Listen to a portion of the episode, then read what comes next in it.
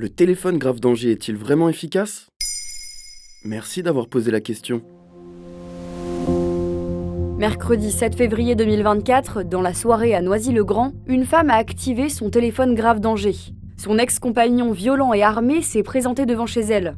Les policiers arrivent et sur place, ils échangent des coups de feu avec ce même homme. L'auteur des coups de feu est blessé par balle et décédera dans la soirée. C'est peut-être ce téléphone grave danger qui a permis l'intervention rapide de la police. Mais alors qu'est-ce que c'est? Le téléphone grave danger, aussi appelé TGD, est un dispositif pour protéger les victimes de violences conjugales ou de viols. Il ne date pas d'hier. Le TGD mis en place par le ministère de la Justice a été expérimenté en Seine-Saint-Denis en 2009, puis a été étendu au reste de la France en 2014. Et comment ça fonctionne? En fait, c'est un téléphone préprogrammé qui dispose d'une touche d'appel d'urgence. Une fois enclenchée, celle-ci met la victime en danger directement en contact avec un service de téléassistance disponible 7 jours sur 7 et 24 heures sur 24. Après une analyse de la situation, ce service déclenche une intervention des forces de l'ordre. Puisque le téléphone est géolocalisé, la prise en charge est plus rapide. Ernestine Ronet, la responsable de l'Observatoire des violences envers les femmes de Seine-Saint-Denis, explique au journal de 13h de TF1. Il s'agit d'un téléphone complètement ordinaire. Personne ne peut penser qu'il s'agit d'un téléphone grave danger. Si je suis en danger, il est en bas de chez moi. Je dis j'ai peur. J'appuie plusieurs fois. La police y va dans 100% des cas et dans les 4 minutes, ils arrivent.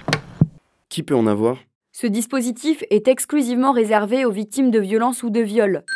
Son attribution relève du procureur de la République et est valable pour une durée de 6 mois renouvelable. Depuis la loi de 2019 pour agir contre les violences au sein de la famille, le téléphone grave danger peut maintenant être attribué à une victime dont l'auteur des violences est en fuite ou si une demande d'ordonnance de protection est en cours devant le juge aux affaires familiales. La personne équipée doit évidemment d'abord donner son accord.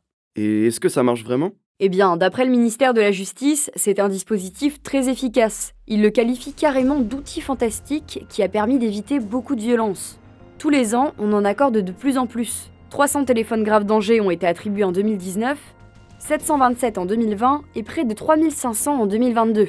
Cette même année, les forces de l'ordre sont intervenues 2455 fois pour l'appel d'un téléphone grave danger.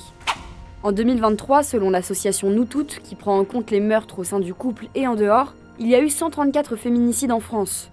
Le collectif a précisé dans un post publié sur X en fin d'année que dans 72% des cas, il s'agissait d'un féminicide conjugal et que dans 74% des cas, il avait eu lieu au domicile.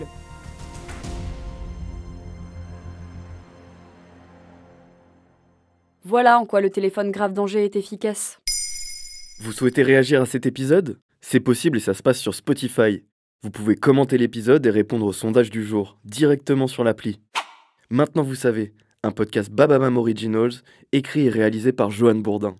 Si cet épisode vous a plu, n'hésitez pas à laisser des commentaires ou des étoiles sur vos applis de podcast préférés.